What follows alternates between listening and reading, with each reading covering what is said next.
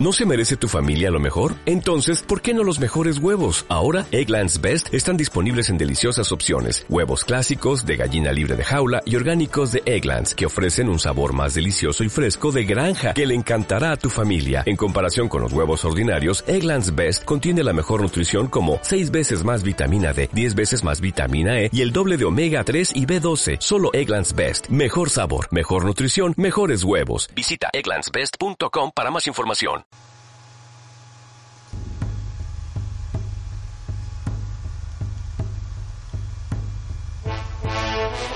Un programa más, estamos aquí con todos vosotros con un solo objetivo, haceros pasar un buen rato. ¿Cómo? Con nuestras dulces voces. ¿Qué manera hay mejor que escucharnos mientras te acurrucas en una batamanta en tu sofá en una de estas tardes lluviosas de otoño? ¿Tienes un plan mejor? No merece la pena probarlo. Mi nombre es Adrián Casado. Esto que estás escuchando es Entre Grapas, un programa que se emite en Radio Chena en el 105.8 de la FM, aparte de en nuestro querido Facebook, en facebook.com barra entregrapas, nuestro Twitter, arroba entregrapas, y nuestro correo, entregrapas arroba outlook.es. Que ¿Por qué nos ponemos así? Tiernos, dulces, melancólicos. Es que es otoño, no nos podéis pedir mucho más. Así que traigo a un grupillo de gente que me acompaña. Un dibujante que no deja ni de dibujar en las intros mientras hablamos. Adrián Gutiérrez. Muy buenas. Que coste que estaba pensando mientras hacías esta bonita introducción que la canción la canta el Joker. No, no, ya tenía que estar. Venga, vale. Como dato. digo. El dato. Muy bien. ¿Y el Joker es? ¿Eh? ¿Qué Joker? Bueno, oye. el nuevo, el los tatuajes. este que- ¿Será por Jokers? ¿Eh? ¿Será por Jokers? Será por Joker, sí, razón, claro, claro. Canta, bueno, no veo ya a Nicholson cantando esto. Y a Heath Ledger tampoco. No sé. Porque- Bueno, a Heath Ledger igual le pilla un pelín, un pelín enterrado. Poco nada más. Ah, el Cameron Monaghan este. Sí. También le pilla un pelín ya el papel fuera. También tenemos con nosotros a quien la podéis acabar de oír. Pablo. Muy buenas. Aquí ya interrumpiendo desde el principio con dos, como no podría ser de ninguna otra manera. Como tiene que ser. ¿Para qué esperas? No merece la pena. Y la pelirroja silenciosa, increíblemente hoy está callada. Es algo Porque alucinante. estoy enferma y lucho por respirar. y si mantengo la boca abierta no puedo hablar. Entonces, como no puedo respirar por la nariz, estoy en modo perrete. Está, está bien que admitas que tienes una enfermedad. Lo de no saber callarse. Bueno, pues em, tenemos una baja entre nosotros todavía, que es Lucía, nuestra experta en cultura asiática, que sigue de baja indefinida, así puntualmente, ahora sí, ahora no, por motivos escolásticos, o estudiosos más bien. Escolásticos es más de la iglesia, ahora que me Sí. doy cuenta. Después de soltarlo, Escolares o bueno, escolares, escolásticos, ¿qué más da? algo No así. Bueno, chicos, ¿venís con fuerzas renovadas después de este pedazo puente? Sí. Sí. Luego Mujer. con una gripe de regalo. Eh, yo no juzgo a la gente por lo que se compra de vacaciones, ¿eh? Cada uno se que lleva lo que quiere. Madre mía, qué poco habladores estáis. Si es que el frío os aletarga, os alechuguina. Bueno, pues os parece empezamos por Adri, ya que lo veo ahí muy ocioso hoy. Bueno, venga, va. Eh, Sí. Porque tengo el audio tuyo puesto está. primero, no por otra cosa. Ah, ¿eh? vale. a, ver, a ver qué tal sale.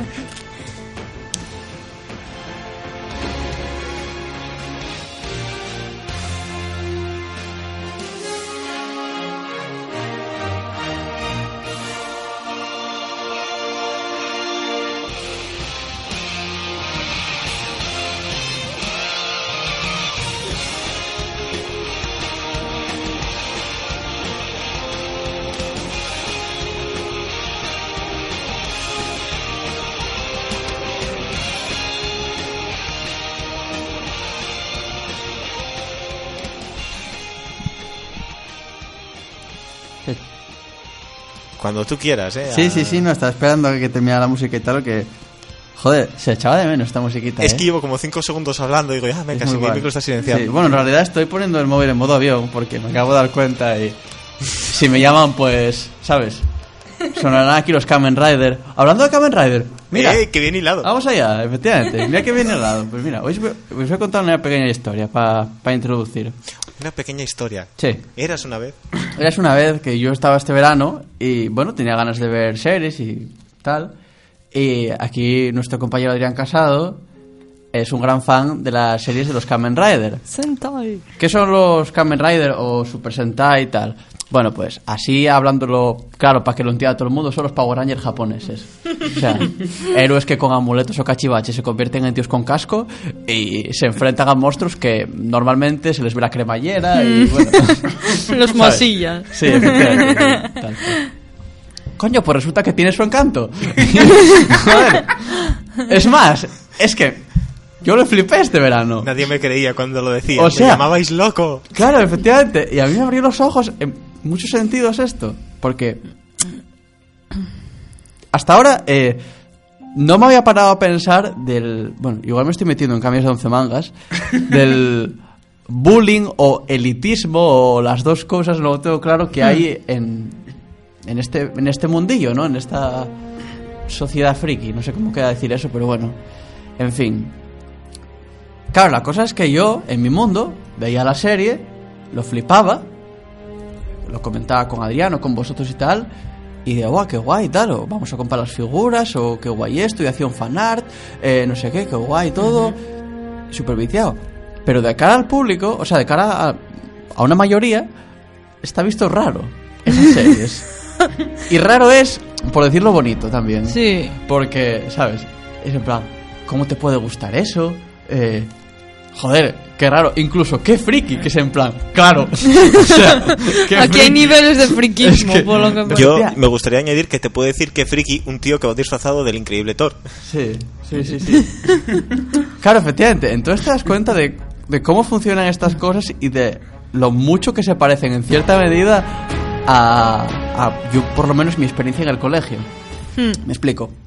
Eh, yo creo que la- una gran mayoría de, de la gente a la que nos gusta eso, los superhéroes, los cómics, el manga, los videojuegos, tal, eh, puede que hayan sufrido acoso en su, en su infancia o al menos que se hayan sentido un poco extraños por... Porque bueno, porque lo que les gustaba a ellos con el paso del tiempo al resto del mundo no les gustaba. Tú Lo estabas- consideraban además infantil. Claro, tú estabas en clase pensando en los caballeros del zodiaco y ya, y ya tenías una edad para que, para que te dijeran que infantil eres o que friki, mientras eh, el resto, de, ponte, de 20 alumnos que hay en clase, los otros 19 están pensando en la chaqueta de Adidas que se compraron Sí. o, ¿sabes?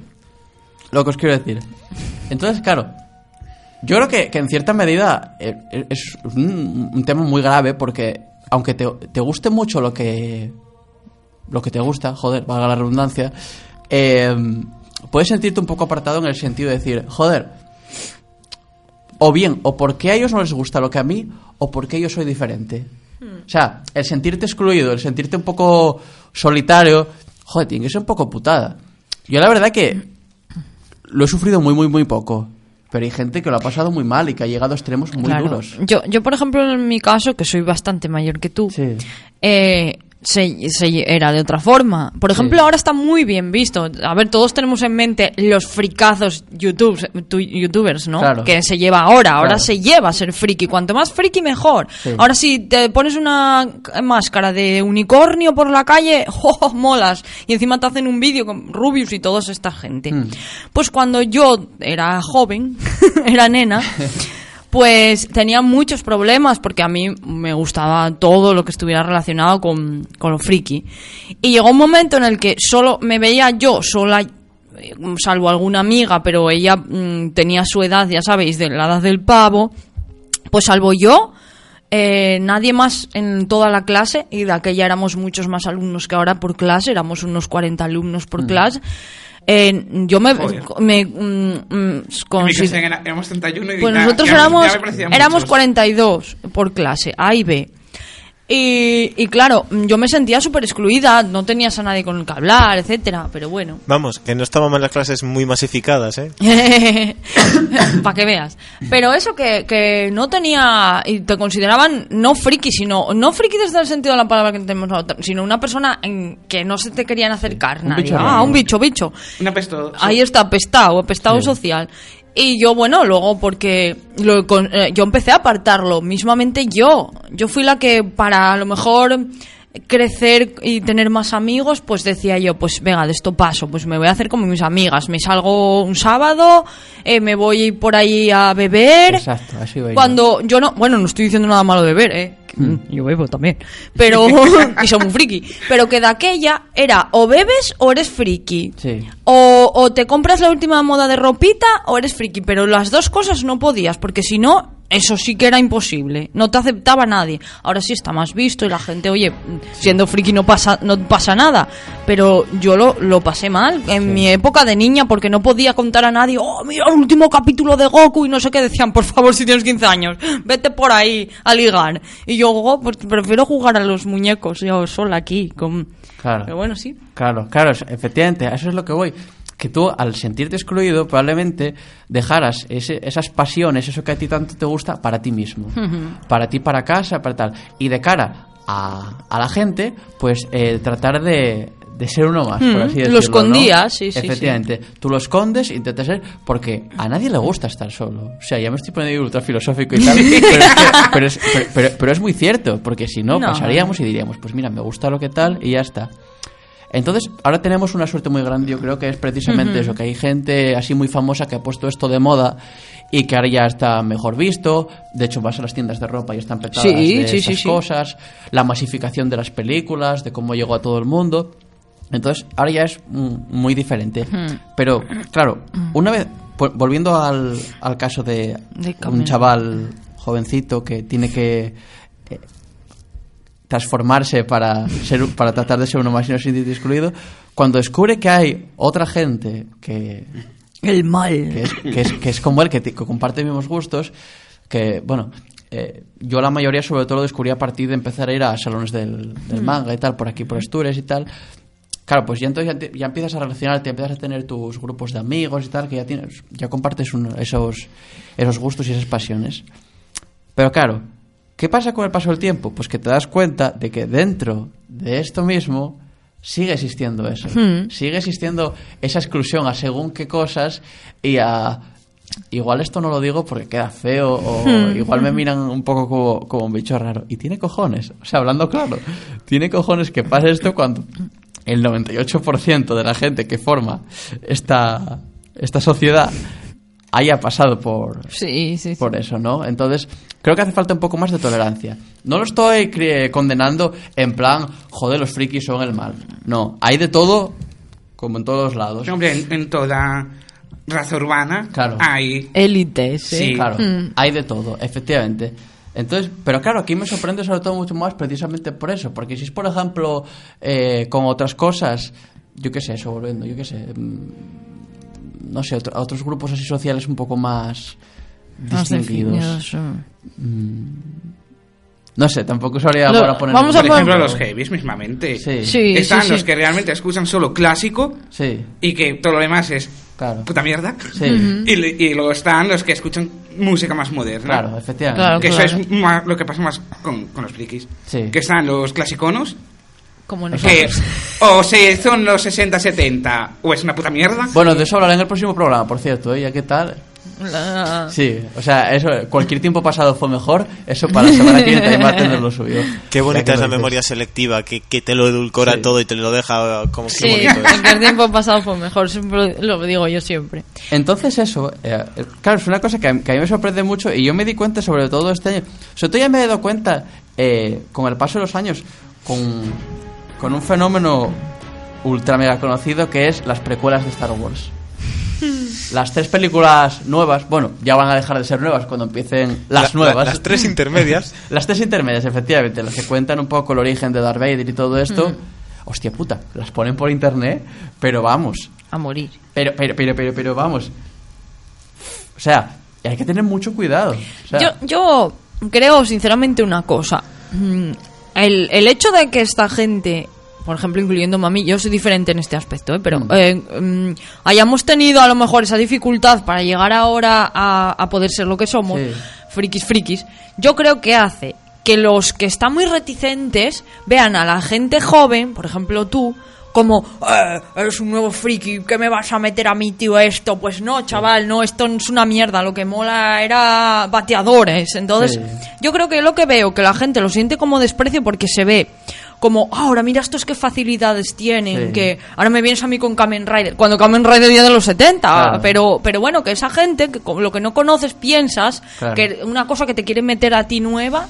Y entonces que, oye, que mm, mira lo otro que me viene aquí ahí no, con no puedo con 20 evitar años. querer meterme y voy a hacer de abogado del diablo en esta conversación y es que realmente eh, muchas de las tramas que se utilizan ahora es simplemente la misma reciclada cambiando los personajes no Ah, pueden sí. darse el lujo que se daban Ah, claro. antiguamente de hacer una trama igual a veces demasiado adulta o demasiado sangrienta pero eran diferentes porque a día de hoy es pasa en el cine casi todos son o remakes o reboots o algo de los 80 que ya se hizo y le cambiaron cuatro Claro, cosas. claro. Pero yo lo que digo yo directamente, que mucha gente eso no lo piensa y entonces acusan a los demás de querer, mm, de que como tiene más facilidad para acceder a eso, que oye, que son frikis menores. No, no, no, no, no, me sé estás cómo- entendiendo. No te hablo de la facilidad que tengas para acceder a ello, no. Me refiero que, que mucho de ese desprecio es porque lo que estás viendo, que te quieren enseñar ahora como algo nuevo, es algo que ya viste. Y mucha de esa gente nueva eh, es también a su vez elitista con lo nuevo, que lo nuevo es muy bueno y lo viejo es una mierda porque,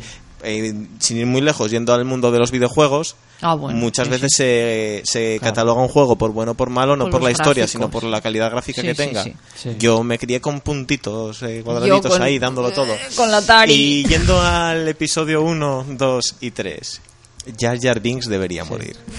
Sí, a lo, que, a lo que quiero ir yo es que yo respe- respeto mucho que a la gente no, no- no le guste. O sea, cada uno, pues eso, pues tiene sus gustos y tal. Lo que veo muy feo es eso, cuando, en plan, esto ah, que te gusta es una mierda y yo me creo culturalmente superior. ¿Sabes lo que te quiero decir? Entonces, con las películas de Star Wars pasó. Porque yo solo viví en primera plana. Porque, claro, yo soy de la época de las nuevas. O sea, yo me crié en el 99 la primera, en el 2002 la segunda y en el 2005 la tercera. Teniendo yo 8, 9 años, 11, 12 y 14, algo así. Yo recuerdo perfectamente en mi colegio y más tarde con esa gente con la que, la que yo empecé a conocer del mundo así friki, por así decirlo, cómo lo flipaban con esas películas.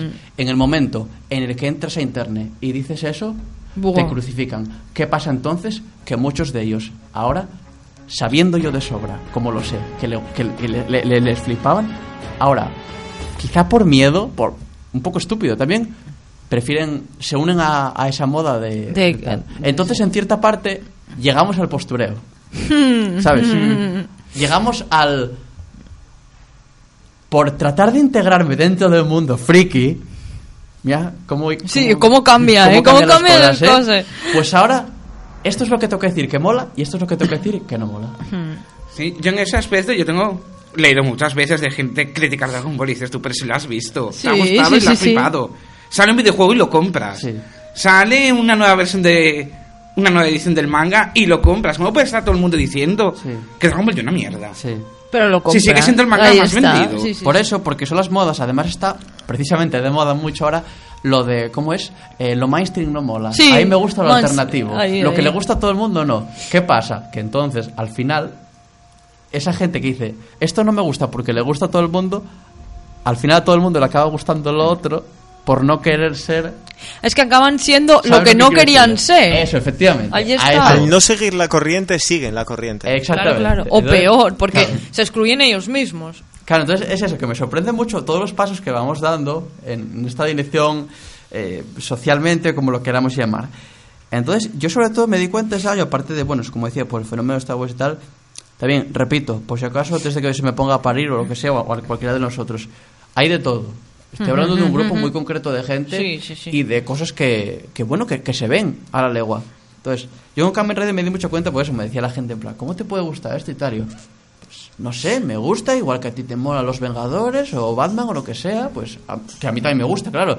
Pero es en plan, no sé, una cosa más. O sea, si desde fuera nos decían, ¿cómo te puede gustar esto? ¿Eres un friki? Ahora, dentro de esto, hay otro peldaño más que es, ¿cómo te puede gustar esto? Hiper friki. O sea, sin más, dices, bueno, a mí no me gusta y ya está, pues pasas y ya está, o sea, sin más. No sé, Hombre, también está la cosa de que hay gente que si no te entra por el ojo la primera la- el primer vistazo, lees por encima lo que es y te parece una cosa absurda, pues ya lo catalogas como Eh, absurdo y ahí ya no Ay, entras. mira, ahí, Sí. ahí es verdad. Yo, por ejemplo, voy a, voy a inmolarme a mí misma. Venga.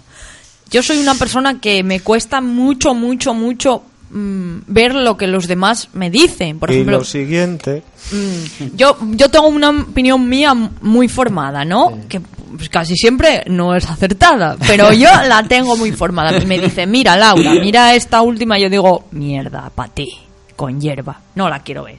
Que sí, que ya verás, que te lo recomiendo, que no. Que me dejes. Y a lo mejor lo veo y digo, hostia, es que cómo pude vivir sin ello. Pero mm, esa mentalidad, yo creo que sigo con esa mentalidad cerrada. Sin embargo, bueno, no se me ocurriría nunca, por ejemplo, meterme con alguien porque le guste algo que a mí no me gusta. Sin embargo, yo pienso que a mí el que me venga a decir algo, digo, ay, tus gustos, de- de- de- de. los míos mo- molan, Bueno, los tuyos no. hay que decir que Laura es aquella persona que tuvo que ver cinco veces el primer capítulo de Juego de Tronos antes de engancharse. Sí, pero bueno, porque tengo Laura poca es- capacidad de concentración. Laura es aquella no sé. persona que, que empezó viendo Daredevil, dijo esto es una basura y luego se tragó toda la serie en un fin de semana. Sí, pero yo es que soy así. Laura es la que está diciendo que la serie de Jessica Jones tiene pintas de ser una puñetera basura y luego se la acabará viendo en dos días. Cállate. Pero eso, bueno, claro, cada uno de eso tiene sus gustos. Pero eso, que no, no se me ocurriría, por ejemplo, ir y decir, ah, tú cómo ves esto, ah, es que qué friki eres, hombre. No, no, porque más friki soy yo. Claro, Entonces, o el decir. Esto que te gusta a ti es una mierda y esto que me gusta me a mí... gusta mola. No, es, Sí, sí. No, no, no simplemente el tal, porque claro, evidentemente el gusto de cada uno siempre va a ser, siempre va a parecer mejor, o superior tal. sí. Pero no me parece bien el decir, como a ti te gusta esto, tú eres eh, de un nivel intelectual más bajo Sí. que yo porque me gusta. ¿eh? ¿Sabes y no lo pienso decir, no? ver porque es para tontos. Es ¿Entiendes? para como... tontos o es para tal. Sí, Entonces, sí. esas cosas son las que tal. Entonces, bueno, simplemente lo que quería llegar es eso, a, a cómo es- estas, estas modas y estas cosas Mm. Están atacando, creo que seriamente, este mundillo. Y no sé, necesitaba hacer esta reflexión. Simplemente, yo creo que para decirle a la gente. lo que te gusta, te gusta y lo que no, no te gusta. Y ya está. Y Es- nadie tiene que venir a decirte nada y tira para adelante. Es triste que una persona como Adri se sienta ofendida y vulnerada y tenga que venir al programa a llorar. Ya, tío. me cago en la leche. me- No obstante, eh, ya que estamos, voy a hacer ahí, me, me meter una puya en mi honor. Eh, todo aquel que no haya visto, le recomendaría que puede, a todo lo que pueda, que se vea Kamen Rider. Aquí va a haber esa mierda, hombre. Y esa fue la última vez que Laura habló en el programa. Udina. No amenazas, ¿eh? Sí. Y no vale para nada. no. ¿Para qué nos vamos a engañar? Tengo ilusiones, yo creo que algún día funcionará. Sí, de ilusiones. La, la, la, la, la, Vienes muy gallita, ¿no? Para estar enferma. Es- Estoy dopada de frenadores. Estás topada de frenadores. Ahora, demuestra que eres capaz de hacer.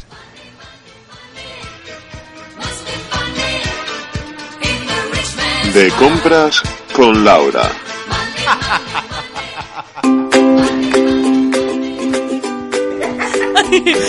Quita esa cuña, por favor. Hay que grabar cuñas Ay, qué nuevas. feo. qué feo, qué feo.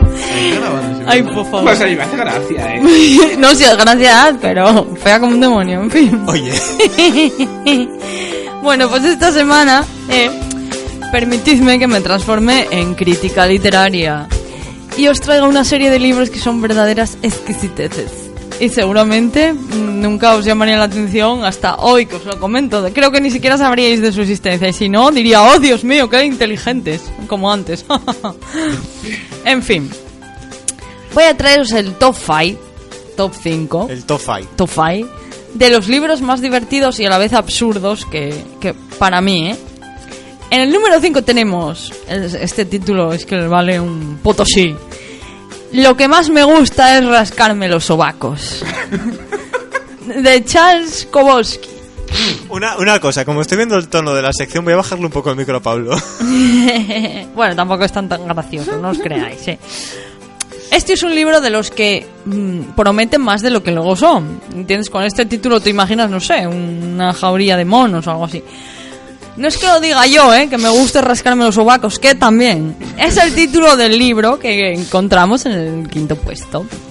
Puede que creamos al leer el título, como os decía, que se trata de un libro sobre un mono o cualquier animal de subgénero simio o homínido. Pero no, estamos ante una obra muy buena, no sé si lo conocéis a Bukowski, pero os lo recomiendo, y divertida para todos los amantes de este escritor y para quienes no lo conozcan, eh, es un poeta denominado, mm, de la corriente denominada realismo sucio. Escribe de una forma muy incómoda y muy soez y que a muchos pues nos haría enrojecer, seguro. muy soez, muy soez este tío. Eh, pues en este libro nos encontramos una entrevista que le hace una, una escritora, que no me acuerdo cómo se llama, eh, a este poeta, que cuenta sin tapujos pues su vida, digamos que es una autobiografía cómo empezó a escribir, eh, la relación con las mujeres, sus borracheras continuas, su filosofía de vida, etcétera. Muy recomendable, os lo recomiendo porque es muy gracioso, aunque el título sea lo que más me gusta, rascarme los sobacos. ¿Qué? Tengo una cita de él. Es ah, sí, yo a ver, yo soy pues así a la cita, cita. Trabajas en un empleo de lo más asqueroso. Llegas a casa tarde, de noche, estás cansado. ¿Qué vas a hacer? ¿Ir al cine? ¿Poner la radio en una habitación de 3 dólares a la semana? Diablos, no. Te compras una botella de whisky y te la tomas. Y bajas al bar y quizás te metas en una pelea a puñetazos y conozcas a una zorra. Luego vas a trabajar al día siguiente y haces tus cosas. Soy un partidario del alcohol, te lo aseguro. Es necesario. Lo mismo opino. Bueno, Es un grande. Pues Bukowski, eh, eh, como podéis ver, es referente, es uno de los eh, autores norteamericanos más odiados, pero para mí es que me meo con él. 10 euros nada más. Ala, corred a las bibliotecas a por él. En el número 4 tenemos Cómo tener la casa como un cerdo. Guía doméstica del perfecto soltero. El autor, PJ, voy a poner porque no va a hablar en inglés, PJ O'Rourke, este no lo conocía de nada, este hombre. Pues bueno, lo escribió en 1987, dando algunas pautas para ser el perfecto soltero y tener la casa hecha una guarra, pero bueno, ahorrando tiempo y dinero en la limpieza de tu pocilga. Voy a leeros un fragmento para que veáis, para, bueno, para convenceros, para que vayáis a comprar este libro. Para tener limpias las sábanas, no hay más que emborracharse todas las noches y quedarse dormido encima de la cama. Si ya tienes sábanas sucias, amontónalas en medio del salón. Quizás pasen por una muestra de arte moderno. En cuanto a las pelusas debajo de la cama, nada como dejar que se vayan acumulando. A lo mejor te pones a vivir con una mujer, a lo mejor te engaña, a lo mejor tú llegas a casa inesperadamente y el otro se esconde debajo de la cama. Y tú descubrirás el pastel gracias a las pelusas que le harán estornudar. Todo esto parece un, re- un poco rebuscado, ya lo sé, pero me parece mejor creérselo que arrastrarse a cuatro patas con el recogedor en la mano. ¿Qué os parece? Terrible, ¿eh? ¿A que sí? Bueno, yo creo que a este libro en concreto hay que dedicarle un programa entero, porque yo leí cada... ¡Uh! una estrategia de cocina y todo, bueno, os meáis. Bueno, también, muy baratito, 8 euros. Estos eh, todos en Amazon, así que ya sabéis. En el puesto 3, este me hizo mucha gracia. ¿Para qué sirve un cuñado? Y otras historias familiares. De Sergio Fernández y Arturo González Campo, que que además eh, Campos, que tienen también una serie de libros de estos que, que te descojonas por la pata abajo. Lo siento por la palabreja, pero es que no encontraba otra. Vamos a leer un poco. ¿Para qué sirve un cuñado? ¿Por qué tengo que querer a mis primos? ¿Cómo conquisto a mi suegra? Los autores abor- abordan en clave de humor todos estos conflictos que se dan hasta en las mejores familias. ¿Por qué las abuelas siempre dicen ponte una rebequita, aunque estemos en agosto? ¿Por qué para elegir a tu familia política no hay listas abiertas? ¿Y de dónde sacan las madres la frase si no fuera por mí os comía la mierda? Si, y si te dicen el día de tu boda que el día de tu boda es el más feliz de tu vida, ¿es porque a partir de ahí ya todos son bajada? ¡Cómpralo! Y si no te gusta, siempre puedes regalárselo a tu cuñado. En fin. y para terminar, puedes elegir este libro, pero no puedes elegir en tu familia. Así que os lo recomiendo. Estos autores, sí. Ay, quiero ese libro. Joder, qué bueno. Yo lo quiero también, es que me me de, risa. Tienen unos también muy buenos de, de la familia, vamos. Como uno de, no sé qué, de la. de Dios está en casa de todos o mi padre está en el sofá, algo así, ¿no? Como, no sé cómo era. muy bueno, muy bueno. Vamos, vamos ya terminando. En el número 2, ¿Cómo cagar en el monte? De Caitlin Mayer. Sí, sí, yo pensaba que era broma, pero no, no, es un libro serio, ¿eh? No es un libro de cachondeo. Mira ahí, trae por detrás la importancia de cavar un hoyo y dónde hacerlo. ¿Y qué hago cuando no puedo cavar un hoyo? váteres portátiles y sistemas de desinfección de agua para viajeros, recogida de cacas y transporte, práctica cada vez más extendida y cada vez más necesaria para la protección del ecosistema sensible. Sugerencias para puristas que sea que, que bueno, que sea pa- mm, para, prescindir del papel higiénico, vamos. Y Las tres valiosísimos conchas de... de- Ah, de Demolition Man. y valiosísimos consejos para damas que deban arreglárselas sin un cuarto de baño. Caitlin Meyer llegó a la conclusión de que evacuar al aire libre sin váter rara vez es una ah, habilidad innata, sino un procedimiento complejo que demandaba urgentemente un correcto protocolo de caquitas a la mano. Esta aleccionadora revelación y el consecuente dominio por la autora de tal forma de arte convirtieron a Cómo cagar en el monte en una auténtica Biblia campestre. Y yo pensé que era mentira, pero es verdad, es un bestseller internacional desde 1989. Recoge las maneras para que los seres humanos cumplamos nuestros requerimientos fisiológicos de un modo amable y respetuoso con la madre naturaleza. ¿Imaginas? eh, Sí, sí. ¿Cómo sería la presentación de un libro de esto? O sea, bueno, todo serio.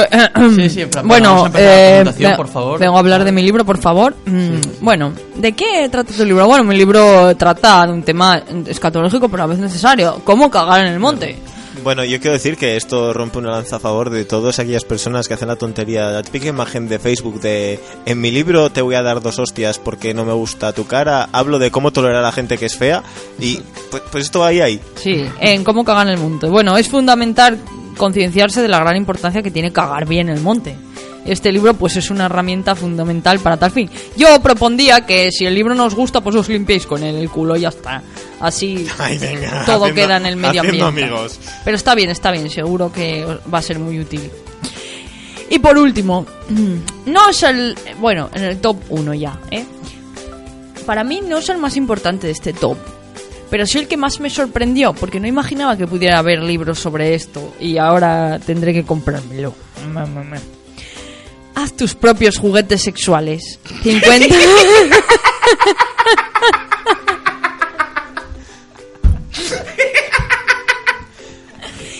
50 proyectos rápidos y fáciles para hacerlos tú mismo. Un, ¿cómo se dice en inglés? Daya... Do it yourself. ¿Qué? Do it yourself. Tu Y y esto. De, de Y. latina Y. Do Ah, it hacerlo tú- yourself. do it hazlo Sí, tú haz- hazlo tú mismo. Sí. Tú de- te lo guisas, tú te lo comes. Sí. De Matt Payet, que encima... Eh, Paget.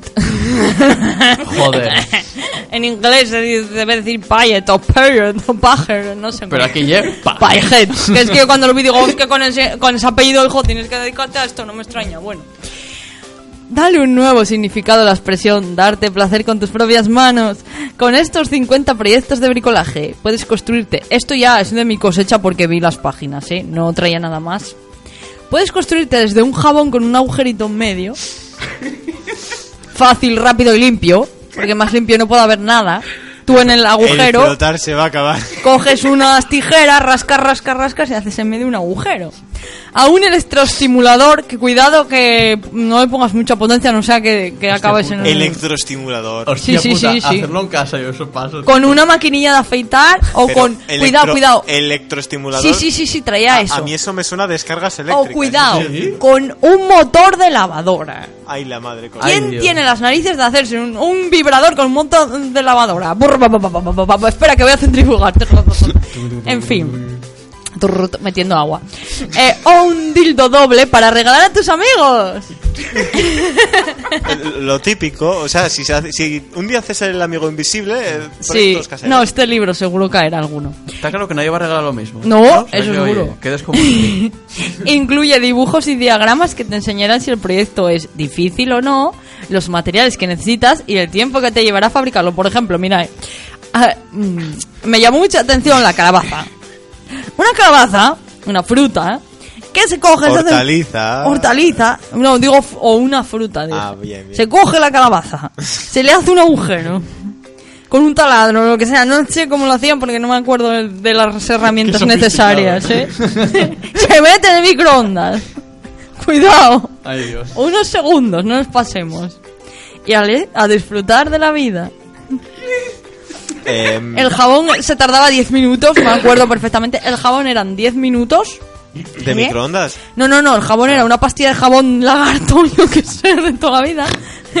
Unas tijeras y hacer el agujero en medio, calcular así, a ver, vamos, vamos, sí, centro, venga, ahí, y con una tijera, chaca, chaca, 10 minutos te iba a hacer eso. Chaca, Otro- chaca, para luego chaca, chaca. Muy bien. Eh, también, oye, el libro también tenía cosas interesantes porque también habla de la historia del sexo y todo eso, o sea, no va a ser solo hacer juguetes, vamos. Dios, yo pagaba porque Christian Pierhoff hiciera un programa con Ah, ah, esto. y otra otra cosa, antes de, de acabar, porque es que me vino Espera, a la mente. relaja un segundo. Para los que no pilléis, Christian Pierhoff es el de Bricomanía. Pues bueno, me hubo, venga amigos, hoy vamos a hablar del libro de cinco... Bueno, pues era muy gracioso porque ya para terminar, lo que hacía era una máscara de, de sado, no sé si todos la tenéis en mente. ¿Qué, vas a hacer en casa? sí, sí, bricomanía. Pues hacía una, una máscara de estas de, de sado, de los de, de la palabra mágica es plátano, como sea, que le cierran la boca y tal. ¿Con una cremallera en la Con- boca? eh, sí, Bien. a ganchillo. ¿A ganchillo? Eh, nuestra fan número uno, Katy, eh, te vamos a tener haciendo más que una. Sí, como, como retro, como... Es extraño, ¡Ey, ¿sabes? amigo! Es como si tu abuelita se hubiera apuntado de repente a un club sado. No, vintage, perdón. Vintage, vintage. A ver, yo me imagino una abuelita con las agujas de tricotar, con las Pues botas eso. de cuero y. Gua- abuelita, ¿qué estás, co- abuelita, ¿qué estás cosiendo? Una bufanda, no, una máscara para tu abuelito.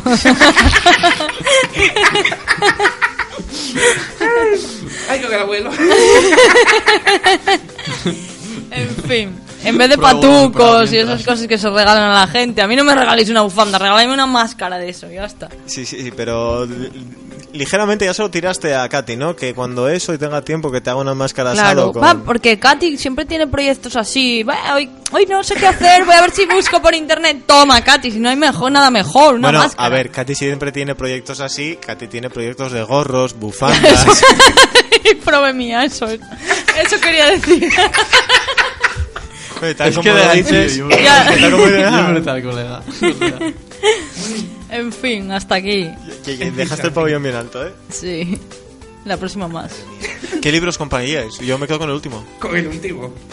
Yo los compraría todos, pero este de, de- del último yo creo que es... Además, Estoy entre este y el de cómo cagar en el monte porque me parece útil para un programa de supervivencia. yo el de, el de, bueno, la casa como un cerdo y sobre todo os voy a decir que el de que os acabo de leer, el del cuñado, el del cuñado, esos son muy graciosos. Además, oye, hay, y patrio, hay que darles dinero. Pero lo mejor es que este libro que os acabo de, de leer, de, de decir, eh, cuesta 6 euros en Amazon, 6 dólares en Amazon. Así que no sé qué haz, que no están nuestras bibliotecas, porque Es alguno más de estos caro se no pueden- tenerlo. No, no, ahí está. Algunos de estos sí que se pueden descargar gratis, ¿eh? Gratis y legal. Algunos se pueden Y coma legal. Sí, sí, legal, legal. Pero otros no. Entonces este no. No lo encontré porque solo está en inglés. Pero bueno, tampoco hay que ser muy inteligente o saber mucho de idiomas para, para ver cómo se hacen esos juguetitos. Hombre, no, si es hacer un agujero una pastilla de jabón, creo que hasta ahí Ya, podemos que llegar no. a base de dos dibujitos. Sí. Todo perfectamente explicado. bueno, qué bueno. Paso uno, coge una pastilla. Paso dos, que no te vea tu madre. Hombre, sería una explicación simpática intentar razonar por qué, ¿Qué- ¿A faltan dónde las vas? pastillas Nada, de mamá, que soy más limpia. Voy a lavar la ropa a mano. Este jersey que me compré en primar.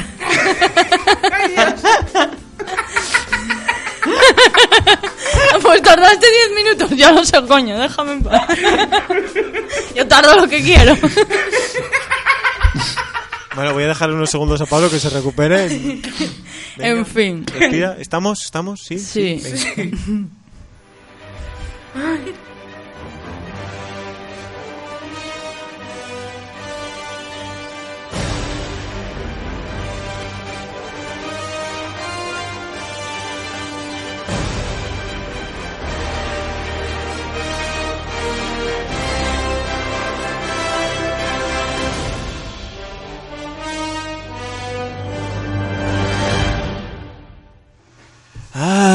Ay, madre mía, madre mía, madre mía. Bueno, pues nada, Pablo. ¿Te recomponiste? ¿Ya, ya, ya eres capaz de respirar? Sí, a ver. Os voy a hablaros de una serie publicada por el sello Willstrom, que actualmente pertenece a ADC.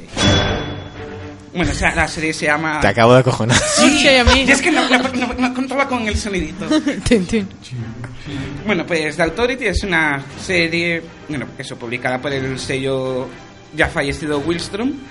Bueno, ese sello, si no me equivoco, fue creado por el dibujante Jim Lee, que también había creado el sello Imagen y que había sido dibujante estrella en los años 90 de Marvel Comics, dibujando los X-Men principalmente.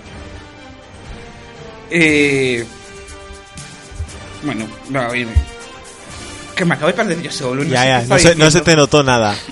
Ahora y el jefe de DC. Ya, Jin Lee, tío, lo que, lo que evolucionó de cargarse personajes a cargarse más personajes. de reírme tengo lagrimones. Por eso yo digo la broma por internet, que a mí me gusta llegar a DC para ser Jim Lee en lugar de Jim Lee. Bueno, Entonces sigo. si vais a llorar. DC necesita otro Jin Lee que no sea Jin Lee. Bueno, pues en el año 1999 se publica por primera vez The Authority de la mano del guionista Warren Ellis y del dibujante Brian Hitch, el cual tiene un estilo de dibujo cuasi cinematográfico. Muy, muy guapo. Yo lo, aparte de aquí lo vi en The Ultimate, En Ultimate los primeros.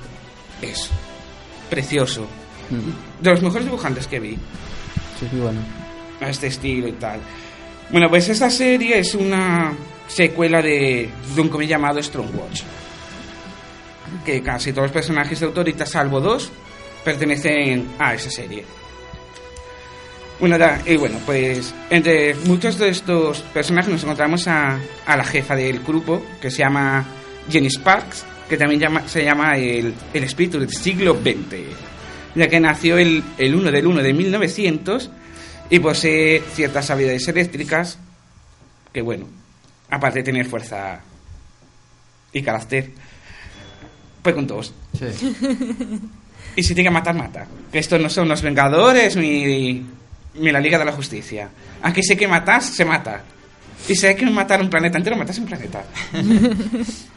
Lo que sea. Sí. Hombre, es que es la gracia de Authority. Claro. Que no, no, no tiene enemigos. Hmm. Que si tiene que matar al villano, lo matan. No ves al villano volver a los cuatro números. Sí. Tipo Luego está- Punisher. ¿Eh? Tipo Punisher. Punisher mata gente que nadie, que nadie conoce. Igual que Daredevil. Cuando mata a alguien es alguien que, na- que no conoces y que no hay necesidad de que vuelva. Sí, es lo, es lo mítico de. Buah, me gusta Daredevil o me gusta Punisher, me gusta este. coño, el, el capucha roja que tengo tanto asco de Batman. No, es que mata. Sí, pero ¿a quién mata? ¿A quién? No me Bueno, importa. a ver, Es que, joder. tendrás un momento. Si Es que Spiderman- ese, si lo matas, da igual. Si Spider-Man se hubiera cargado al Doctor Octopus a la primera, tampoco hubiera hecho nada luego. Claro. Ya, si, Ya, si bueno. los dejas evolucionar, claro que hacen cosas. Si los matas al principio, no hacen nada. Sí. Bueno, pues luego tendríamos a Jack Hawksmoor, o como se pronuncie, tiene un apellido muy raro. Después de haber sido aducido en varias ocasiones, bueno, en que le plan- le implantan de todo, dice, nada, ¿para qué inducirlo? O sea, inducirlo no. Abducirlo una vez, le aducen ahí unas cuantas cosas, cuantas veces, y empiezan a experimentar con él, y bueno, y al final llega a ser capaz de sentir las ciudades. ¿De qué? Sentir las ciudades. ¿Sentir? Sí, siente los edificios, la ciudad en sí. míralo. Aparte, Mira puede allá. manipularlas a su antojo. O sea, como si fuera una especie de organismo Sí. gigante. Como si fuera este de mm, Watchmen. El Doctor Manhattan, Sí. que lo siente todo y tal. Vale, vale. Un estilo Manhattan. Luego tendríamos a Mike Nighter, que el nombre civil no se le conoce, que es el Batman. Sí. Porque es Batman. Sí, sí, sí. Gay, pero Batman. O sea, Batman. Sí. no, bueno, hay que decir del que aparte de que es Batman, no hay más que decir, es Batman. Sí. Porque es una copia de Batman. También se le mueren los padres y eso. Es que no se sabe, como no se sabe nada de él. Ah, claro, claro, claro, claro. Solo se sabe lo que se sabe de Batman. Sí. Pero Es es, más, más bruto, ¿no? Sí, Creo. este mata, coño. Este mata. Bueno, sí. Bueno, a ver, que Batman no mata. Ah, Batman no Hace mata, que no mata. Joder. Todos sabemos que Batman mata. Va, si mata lo hace en plan Que, que no se note mucho. Efectivamente. Caíste. Una, ca- una casa explotando y él ahí. que parezca un silbando, ¿eh? accidente. Joder, ah, hay vídeos en YouTube que te trae las muertes producidas por Batman, las muertes producidas por Spider-Man. Mítico, sí, sí, sí. Que te, que te meas. Sí, sí, sí. Que dices Hay, tú, hay unas "Hostia". cuantas, tienes razón. Sí, sí, sí. Hay unas cuantas. Luego tendríamos a Pueblo, que es el Superman, que tampoco hay mucho que decir, es Superman. Sí. Con los mismos poderes Sí. y todo, y la misma personalidad. Sí. Y luego tendríamos ya los que son de nueva creación para esa serie, que uno es el Doctor, que es un chamán. ¿Qué dices tú, va? Tienes a los demás poderosos y pones un chamán. Bueno, fará la poción mágica, como en las series. El druida, ¿eh? Y es como... ¿Cómo se llama el equipo? Alpha Flight, la ave nevada. Sí. Pues a ese estilo. Bueno. Que, pues, que no es mucho. ¿Quieres unas droguitas? Hace bonito. Que te hago una calderada Sí. de ello. Luego tendríamos a Ángela Spi- Spica, que su sangre ha sido combinada con fluidos mecánicos, con lo que es capaz de crear lo que imagina. Ay, mira. Tipo Forja, de la Patrulla X. Que tiene una. Se, le imagi- se imagina, yo qué sé, un, una pistola para quitar poderes y la construye. O un portal del O tiempo sea, y crea. es como Green Lantern, pero en guay. Sí, es, es, es el currito de Green Lantern, porque Green Lantern se lo imagina y lo tiene. Esto se lo imaginan y entonces lo pueden hacer. Él lo puede hacer, y pueden imaginar pizzas y... Y luego tenemos a Li Min, alias Swift, una mujer capaz de volar porque po- posee alas. Vamos, la Hawkeye. Sí, bueno, sí. Hawkeye. sí. Solo que no tiene el mazo ese co- con, los Con los pinches, sí. Esa da puñetazos. Bueno. Y bueno, el argumento de esta serie es Vengadores, Liga de la Justicia, Watchmen, gente que se une Y a por malo. y a por el malo, a dar hostias. Bueno, está bien. Solo que estos matan. y bueno, son más violentos. No van en plan, ¡ay, Dios mío! Vamos a salvar el mundo, pero sin hacer pupa. Destruyo esa casa que, que me molesta. Sí. Hay un número en que molesta un barrio y se lo cargan. Porque sí. Bueno, pues el, vol- el primer volumen de esa serie tiene 12 números divididos en tres arcos argumentales de 4 números cada uno. Esa serie fue publicada en España primero por... que se me va la olla. Planeta sería. Sí. Ahí estás. Digo, porque, ¿sabes? Con el rollo de DC y tal, digo, será Planeta. no sé. Sí, primero eh, era en, en grapa, o sea, las, los Mm, 12 en números cada uno por separado. claro. Y luego lo hace Norma en tomos. Ah, vale, vale, vale. en tres tomos. Solo hay 12 números. El primer volumen, sí. Ah, el primer volumen. Ah, Bueno, en USA sale una versión de este volumen en tapadura con ilustraciones de Hitch que es prácticamente difícil de encontrar y si lo encontraras no lo comprarías. Porque dirías, con este dinero me compro una casa. me he comprado la Batcueva. bueno, pues el volumen 2 escrito por Robbie Morrison y cuenta con 15 números, además de un crossover con entre series que no conozco. Bueno, solo co- conozco Will Cats, pero nunca la leí. hmm, La Sleeper, Eso suena a, a calzoncillo, ¿no? ni idea. Hombre, a ver. Sleeper a mí me suena más del durmiente. sí. Vaya hombre. No de sleep. Calzoncillo. bueno, hombre, oye, no iba. Slips, claro. Slips, claro. Y bueno, y luego en- Slipper, el hombre calzoncillo, yo qué sé. Sleeperman, sí. Luego en el 2004 ya aparecería la serie a DC y la serie pasaría a ser una puta mierda. Porque DC no quería mi violencia, mi Claro. nada. Claro, es que, es que es el problema. Quitaba todo lo que, todo lo que estuviera relacionado con Apollo y Midnighter. O sea, que, que todos los besos que se daban decían, no, fuera. Joder. Y, y nada, y tardaron en salir porque muchos números, claro, eran quitados. Bueno, la, la violencia y tal, DC decía, no, Fuera. no, no, no, no, tiene que ser como la Liga de la Justicia y los Vengadores, que no hacen nada. Pues que entonces, claro, pierden la gracia. Claro. Claro, era Porque la vaya- novedad de, de principios del 2000. Claro, si luego los fallas igual, pues. La liga ya la hay. ¿Para Claro, efectivamente. Tienen que haber algo Claro. Pero bueno, claro, y las grandes empresas quieren vender lo máximo Los posible. señores de corbata, ¿eh? Como- Entonces, claro, efectivamente. A veces oye, la caga. la, la serie muere, pero bueno, tiene cuatro mini historias. Pero bueno, ya no.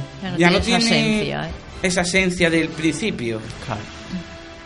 ese del cambio de manos mata las series. ¿Y cómo se llama esta? Bueno, no me acuerdo. La de Shazam. Que todo el mundo dice que es muchísimo mejor antes que ahora.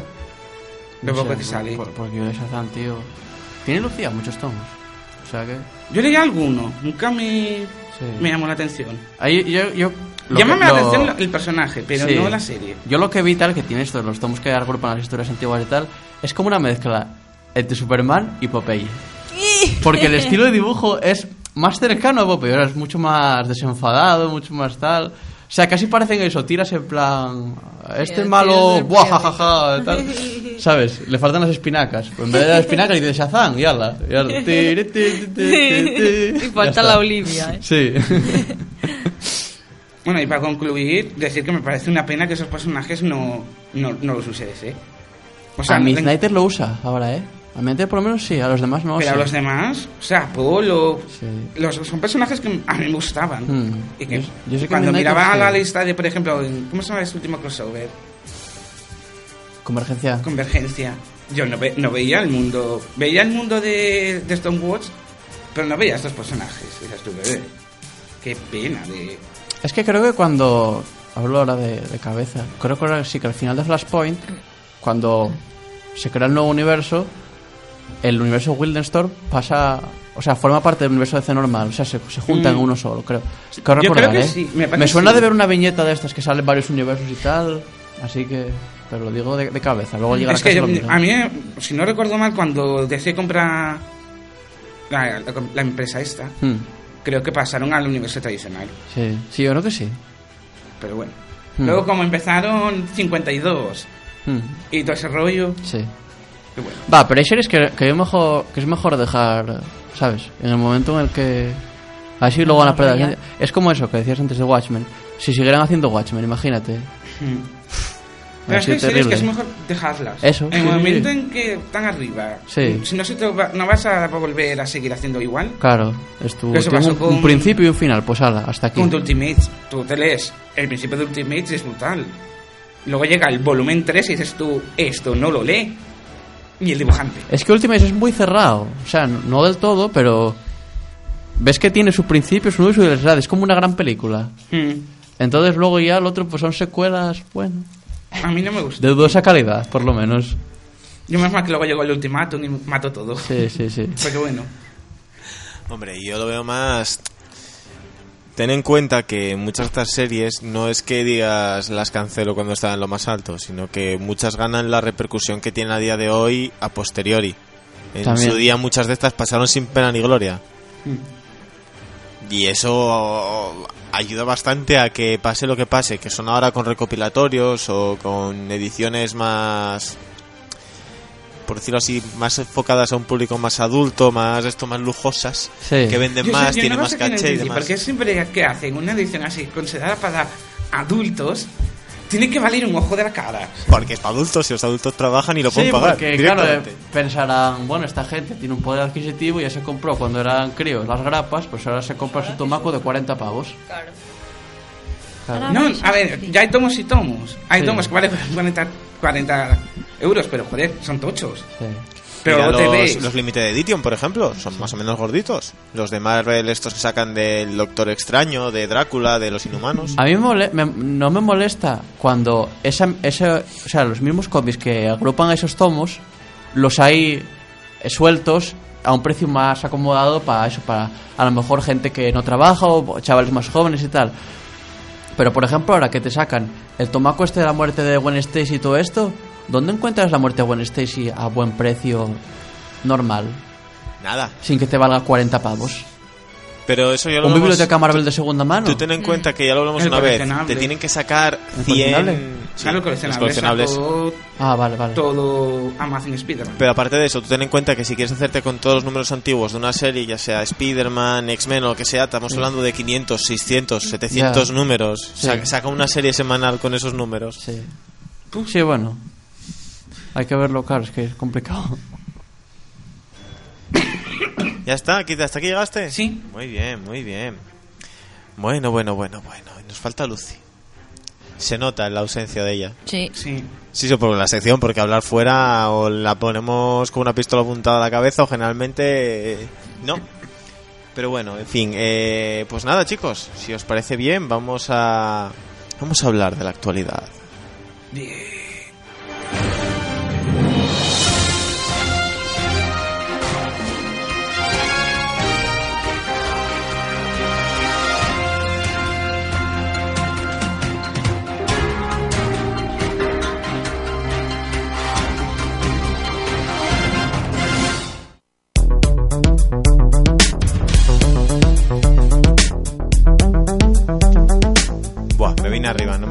estas cancioncitas. Se solapan ahí. Se solapan, se me solapan.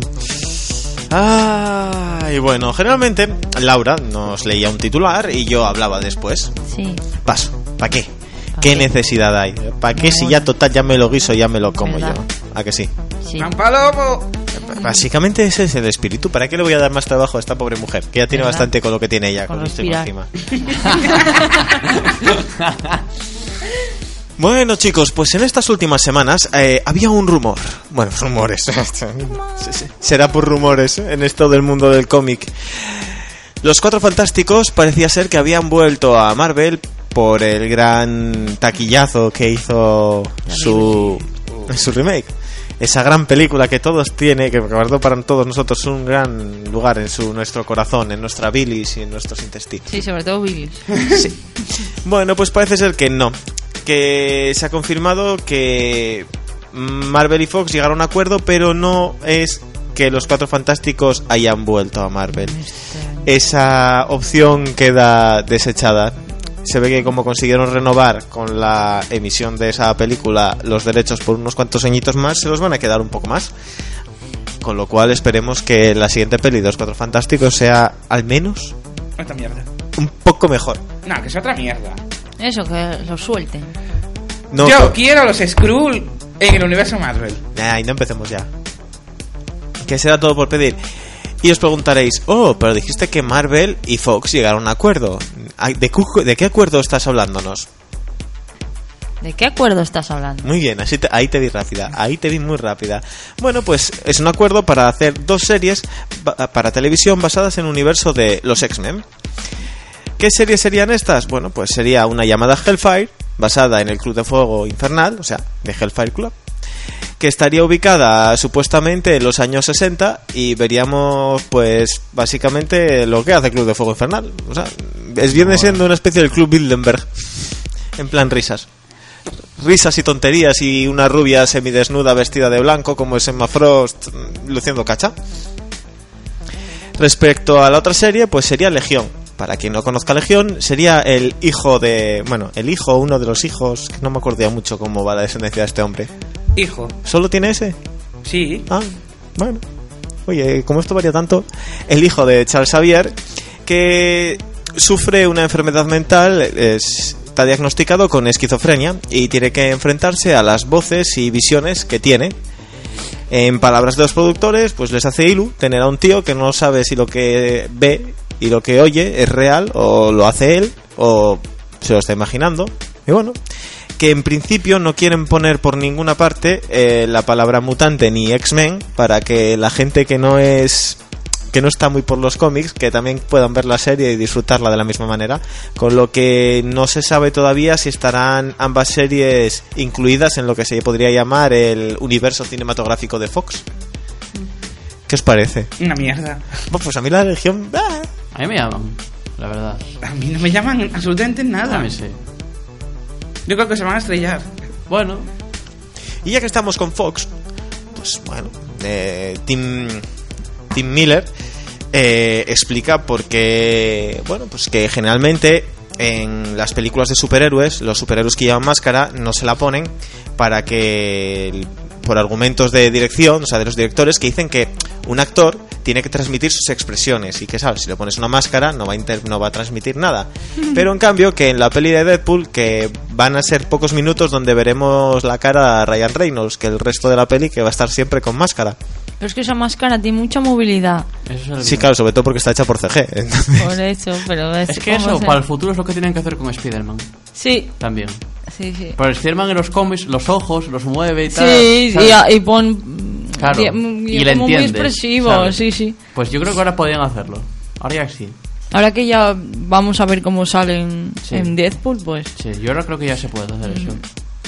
Eh, como siempre en esto hay los dos puntos de vista, los que están a favor y los que están en contra. Porque yo, por ejemplo, en, en Spider-Man me parece totalmente en contra. Porque pierde la parte real. El traje de masacre, al fin y al cabo, lo único que se le va a mover son unos ojos, tener los ojos en blanco. Sí, Pero el de Spider-Man tiene unos ojos por fuera del traje muy grandes. sí. Entonces, claro, al aumentar, disminuir el grosor de esas lentes le, Sí. le quita el tono Ah, real. Pero, pero es verdad que, que Es que a me muy expresivo. Es muy expresivo, pero es que me acuerdo de las lucecitas de Green Lantern y ver los trajes animados me da más rollo. No, hombre, pero va a ver si los hacen bien como a Deadpool. También podríamos pensar que van a hacer una mierda con Deadpool y poner A ver, ahí a los lo que yo ojos me recién- refiero es, los ojos de Deadpool tienen las proporciones de un ojo normal. Los Ah, ojos de Spider-Man claro. son una Sí, de la de su oye, madre. verdad, eso es verdad, sí. Quedaría muy animado, demasiado demasiado toque mm, ordenador, para mi gusto, vamos. y bueno, hay gente que se que se autopropone para conseguir papeles. Hay gente que tiene un papel y se autopropone para tener más papeles, como podría ser el caso de Vin Diesel, que dice, yo ahora mismo interpreto a Groot, o sea, mi voz es la voz de Groot, pero yo quiero más. Y él se propone como Rayo Negro, el Dios, rey de- los inhumanos. Que lo sea. Para el que no lo sepa, Rayo Negro es un inhumano. mm, Para quien no sepa que es un inhumano, que se imagine un mutante, pero extraterrestre, por decirlo así. Cuyo superpoder es que no puede abrir la boca porque tiene una voz tan potente que se cargaría al mundo.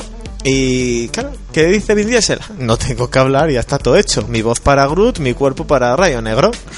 ¿Qué más que? Hombre, no está por la labor de decir si las conversaciones que tuvo con ellos le dijeron que sí, que no. Lo que sí parece que confirma es que sí habló con Kevin Feige sobre el hecho de tener pues un papel en el que se le viera, el que no solo fuera la voz. Hombre, ¿qué dice que le dijo Kevin Feige? Que se lo iba a pensar. No es mala cosa, oye. Ay, pues Siempre. yo lo quiero. Hay muchos actores que últimamente están. No dónde te los digas, también. Sí, sí, que dicen, eh, mira, que yo. En los estudios Warner y los estudios Marvel. Que yo quiero, que yo quiero. quiero. estar ahí. Claro. Seguro Como que por ejemplo, años no. ya que estamos, Ronda Rousey. Me encanta. ¿Quién es Ronda Rousey? Una tía que se dedica a cruzarle la cara a otras tías. Básicamente es una luchadora profesional que, bueno, pues dado que empieza a verse en un horizonte lejano. Retirada. lejano. ya. No, horizonte lejano, la película de la Capitana Ah. Marvel. Pues eh, antes de que empiecen a hacer un casting, ya empiezan a salirle novias a ese papel.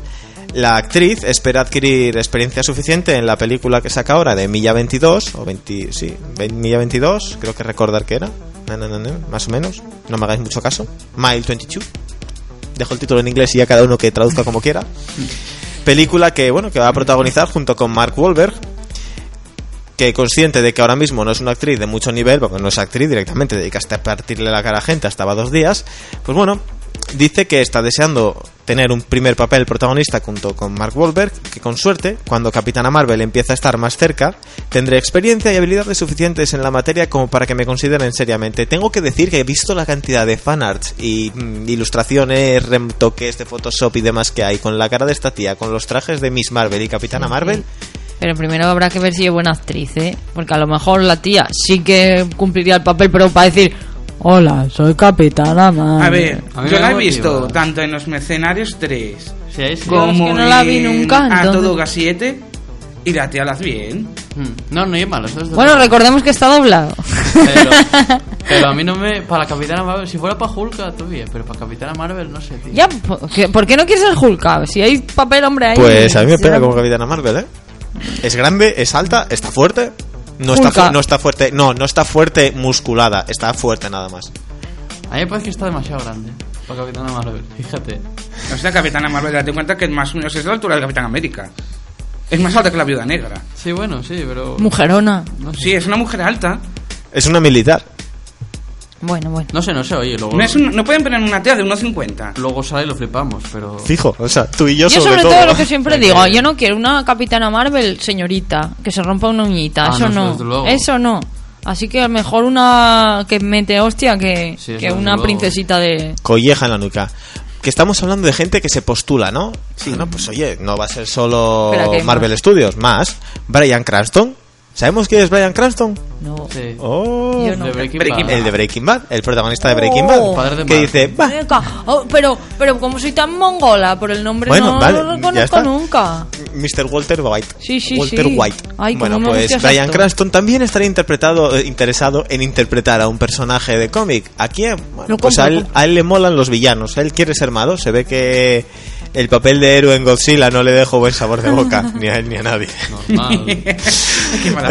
Ay. Ay, Dios. Después de unas declaraciones que hizo, pues el protagonista de Breaking Bad matizó qué villano le gustaría interpretar. Cranston explica que su interés es Mr. Siniestro, el icónico villano de los X-Men. Yo lo compro porque como me encanta. Hombre, es pintarle la cara de blanco y- Venga, te compro, chaval. Venga. Yo he visto el papel que hizo en Breaking Bad, me vale también. Ah, por cierto, ahora no sé si lo tienes tú en las noticias, pero no sé si oísteis los rumores de que para el 2019 Sí. se prepara la, la película King Kong contra Godzilla. King Kong contra Godzilla. Guau. El Tío, ojalá. 2019. Sí, sí, sí, sí. No, no, no, sin, sin ya ojalá, salió ya una imagen, pero a ver, Godzilla parecía un cocodrilo, más bien.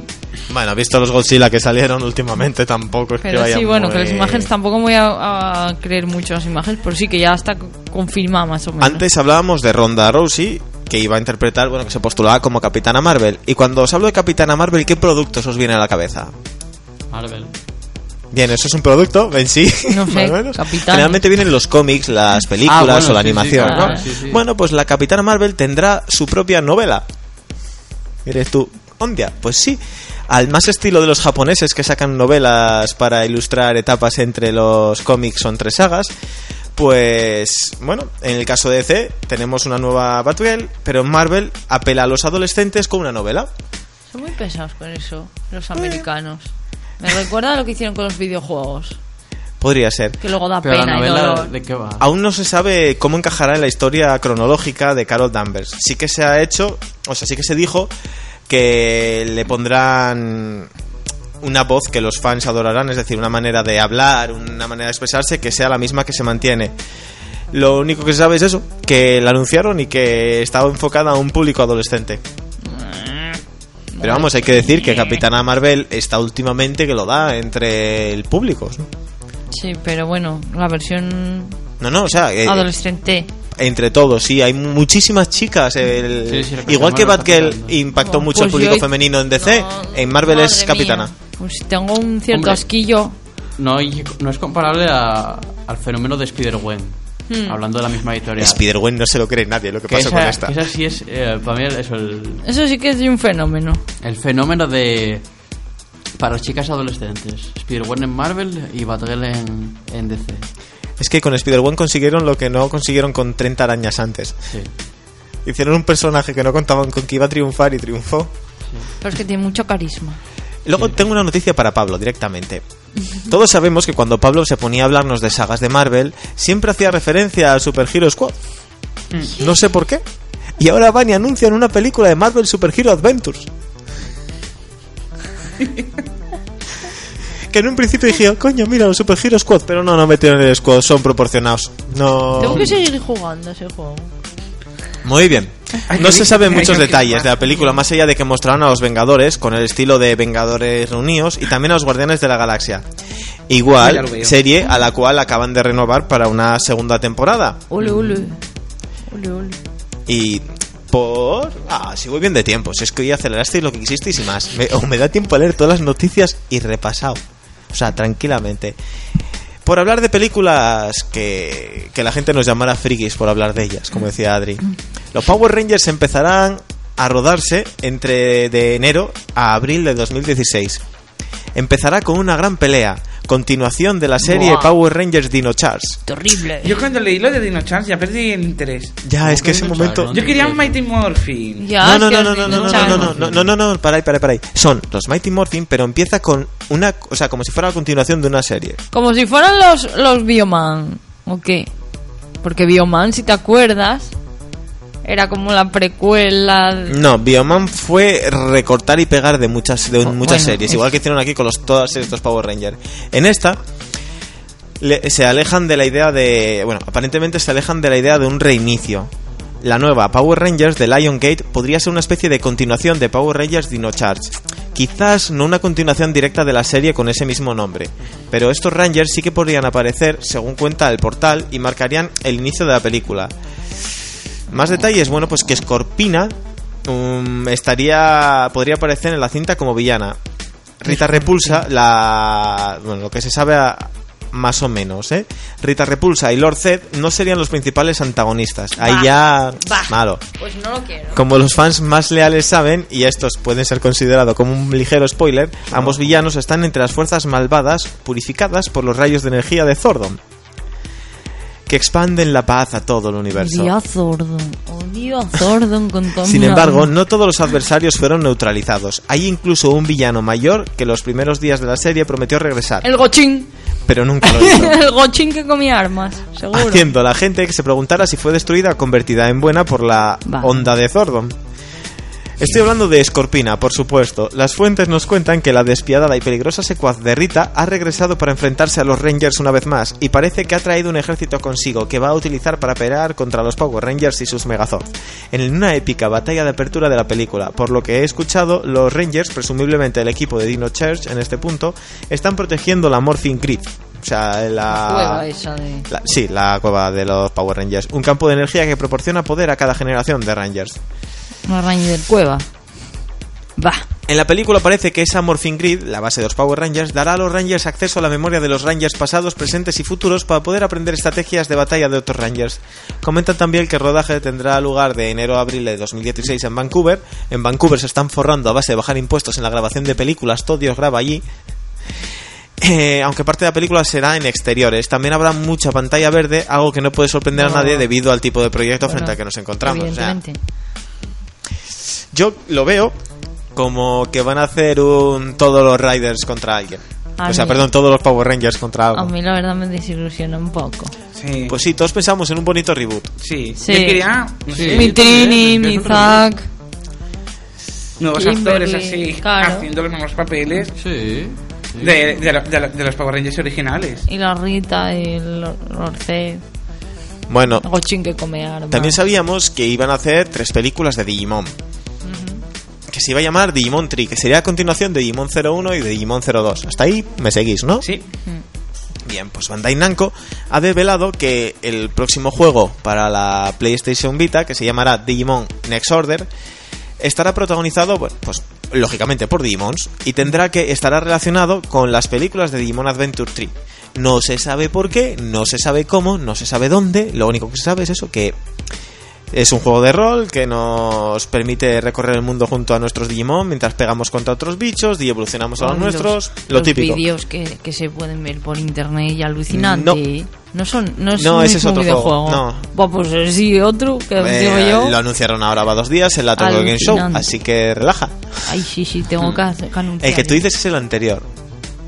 Tomaría la idea de básicamente un Pokémon, de escoger entre tu entrenador macho, entrenador hembra y capturar bichos, evolucionarlos, criarlos y pegarte contra todo el mundo para adelante. Con una estética un poco más adulta que Pokémon en algunos diseños de personajes, pero poco más. Pues eso, por lo visto, bueno, tiene que ver con las películas. Lo cual, dado que aquí salen los juegos estos con 2-3 años de, de- de demora, vamos a enterarnos de qué tiene que ver en Navidades de 2020. Cuando tenga nietos. Y hablando de Navidades de 2020, vamos a hablar de Star Wars. Pues hace exactamente un día se mostró un nuevo avance de, de Star Wars. Ay, no lo el- vi. bueno, pues nada, no hablamos de él. Sí, se del mostró un nuevo avance de Star Wars, El despertar de la fuerza. Os iba a preguntar, ¿qué os pareció? ¿Lo vio alguien? El que duraba como 10 segundos o algo así. Sí. Sí. Eh, pero no salía Chubaca, salía Chubi. mucho. Sí. Eh, Yo tengo más de ver el tráiler, pero bueno, el avance, bueno, es que 10 segundos. 10 segundos no saben a nada. Yo quiero Bueno, bueno. Son 16 para ser exactos, ¿eh? Bueno. Entre, sí, lo puse así de fondo. Entre esos detalles, como el que podéis oír, es la música de John Williams, que es un detalle No, que si lo no la ponen. Eh, va a buscarlo y dar una paliza hasta morir. Hay veces que meten mano, quitan cosas. Yo digo eso nada más, ¿eh? Ya, pero lo hacen, lo hacen, Lo y lo sé, lo sabéis. Y para cerrar, eh, la última cosa que traigo es una futura posible, una futura posible nueva serie. Así. Marvel estaría trabajando en una serie basada en control de daños. Laura mira hacia los lados. Laura no sabe de qué estamos No, hablando. miro a ver si alguno hace oh, oh, Ay, pero Vale, no. Pues voy yo. ¿Te has preguntado alguna vez quiénes los que reconstruyen, los que pasan después de que los superhéroes salvan el mundo? ¿Quién debe limpiar las zonas de catástrofes? Pobres Pobre. encargados. Pues estos son los personajes de control de daños, que tendrán su propia pues sitcom, una serie así de comedia para la televisión. Eh, pues los padres de tantos cómics de superhéroes están empezando el desarrollo de una nueva serie conjunto con la con ABC que si no recuerdo mal son los mismos de agentes de Shield agente Sí. Carter Mm. Eh, bien muy bien y según reportan desde Variety pues no estaría protagonizada por ningún superhéroe tradicional ni villano ni nada por el estilo sino sobre los desafortunados que tienen que limpiar el desorden que dejan atrás. Eh, la descripción que dan es la siguiente hay algunos que se encargan de regresar esas armas láser perdidas a sus dueños y ayudan a reorganizar bodas, luego de que el sitio donde se iba a desarrollar fue destruido por completo en medio de una batalla de superhéroes, e incluso ayudan a encontrar ese ave exótica extraviada en un zoológico que fue transformada en piedra. A veces, los héroes más importantes son los que están detrás de las cámaras, y esos son los de control de daños. Algunos héroes no llevan capa. Bueno, Control de Daños fue una serie limitada de Marvel Comics que de forma satírica describía las aventuras de, un con- de una contratista encargada de solucionar todos esos problemas que dejan detrás los superhéroes, porque nadie imagina a Tony Stark bajando de su lujoso piso a recoger los escombros ocasionados por una de sus batallas. Lo que tendrían que hacer, por listos. Yo le veo futuro a esta serie, o sea, a mí me llama mucho la atención. Sí. A mí también. Yo sobre todo si la meten dentro del universo. Hombre, supongo que sí. Además, eh, lo que se decía en un principio es que estaría, o sea, estaría realizada de forma, pues, como la de The Office o la de. ¿Cómo se llama esta? Mm, lo diré. Eh, Modern Family, de gente dando testimonio a una cámara fija. Entonces- Eso es muy gracioso. Claro, Sí. Sería Y además brutal. ya, si, si cuentan con apariciones de los supers de vez en cuando, pues ya la leche. Sí, sería brutal. Hoy me he levantado por la mañana con la con el busca diciéndome que tengo que ir a recoger un perrito abandonado entre los escombros de No, pero simplemente piensa en, en las tres de los Vengadores que hay, más o menos, ¿no? que lo dejan todo bien guapo. Claro, tienes la primera que se cargan todo Nueva York, tienes la segunda que tiran una ciudad de arriba abajo y tienes la tercera que empezaron, bueno, vale, perdón. Estoy pensando, yo cuento Capitán América Soldado de Invierno como una más de los Vengadores, porque si no, si se liaron ahí a tirar eh, helicarriers por todo... No quisiera Washington. yo Sí, ser el que limpia lo que deja Hulk por ahí. Efectivamente. Efectivamente. Mira, Muy bien pensado, muy bien pensado. En fin. En fin, pues sí, además de verdad. En fin, Ay, todo se acaba, ¿eh? Sí. Todo, todo, todo. Menos la vida, ¿eh? ¿Cómo dura? La madre Un que- catarro mucho. Bueno, hombre, mi- mira el lado bueno. Mm, no sabes si dentro de unos años vas a estar aquí. Ya, es disfruta, disfruta de estos momentos de, de catarro y Una gripazo. calle, por Dios. Mejor acabar ahora con mi sufrimiento. morir para siempre. Tú piensas que si te mueres ahora te vas a perder muchas grandes películas. Oh, pues me muero, mátame ya. Y Como los lo- la de los, ¿cómo se llama? La de los cuatro fantásticos, la segunda parte. Ya, y es verdad lo que dijo Pablo, me- mientras no me pierdas H's. Efectivamente. Sí, te habrá que vivir unos años más, ¿eh? Bueno, chicos, pues sintiéndolo mucho, os voy a mandar a todos a tomar por saco ya. Se acaba el tiempo, es el que es. Y nada, ni nadie, ¿Qué? Y Dios. nada ni nadie nos lo podrá devolver, digo yo. Bueno, siempre puedes ir al servicio de reclamaciones a ver si cuela. Dame tiempo, ¿eh? En fin, chicos, un abrazo a todos nuestros oyentes. Recordarles que pueden contactar con nosotros en facebook.com barra entregrapas, en nuestro Twitter arroba entregrapas o en nuestro correo entregrapas arroba outlook.es. Que esto os sabe a poco, pues tenéis una cita con nosotros el lunes que viene a las 7 en el 105.8 de la FM aquí en Radio Chena. Con un equipo de colaboradores que deja bastante que desear y un presentador que deja más que desear aún. Y es última que me pongo yo peor y os quejáis. En fin, chicos. Hasta la semana que viene. Chao. Esto es Entre Grapas y acabamos.